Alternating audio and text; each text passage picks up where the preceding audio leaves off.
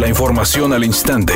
Grupo Radio Alegría presenta ABC Noticias. Información que transforma.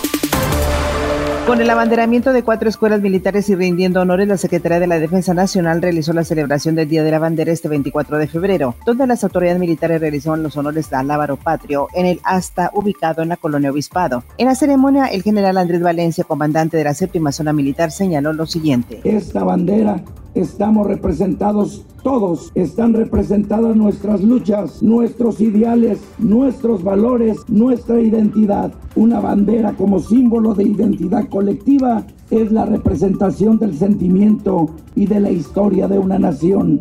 La Fiscalía General de la República solicitó a la Cámara de Diputados el desafuero del gobernador panista de Tamaulipas, Francisco Javier García Cabeza de Vaca, para ser investigado por delincuencia organizada, defraudación fiscal y lavado de dinero. El presidente de la Junta de Coordinación Política, Ignacio Mier Velasco, dijo que este jueves la Fiscalía General ratificará la solicitud de declaratoria de procedencia. Mientras tanto, el gobernador panista dijo a través de su cuenta en Twitter que se trata de una embestida política de Morena con miras a las elecciones del próximo mes de junio. Afirmó que nunca ha violado la ley y que se defenderá ante cualquier atropello. Por otra parte, Francisco Javier García Cabeza de Vaca, gobernador de Tamaulipas, se pronunció ante los hechos y señaló que siempre dará la cara y se presentará en la Cámara de Diputados de la Ciudad de México para que le notifiquen las acusaciones que le ha formulado el Ministerio Público. Además, envió un mensaje a la población de Tamaulipas indicando que debe tener confianza de que su gobernador no ha traicionado su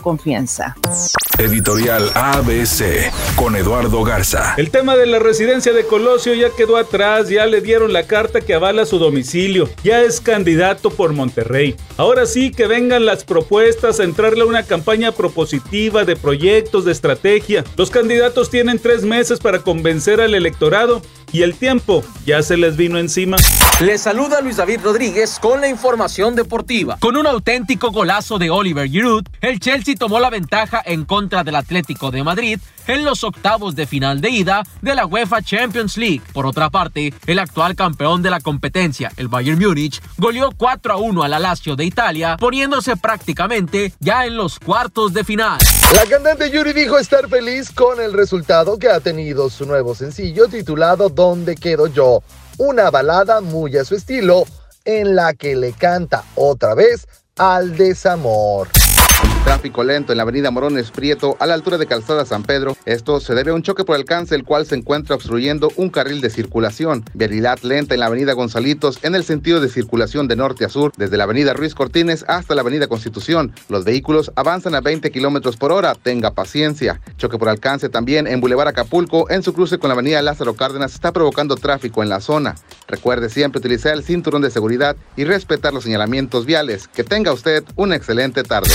Día con cielo parcialmente nublado. Se espera una temperatura máxima de 32 grados, una mínima de 16. Para mañana jueves 25 de febrero se pronostica un día con presencia de nubosidad. Una temperatura máxima de 30 grados y una mínima de 18. La temperatura actual en el centro de Monterrey 30 grados.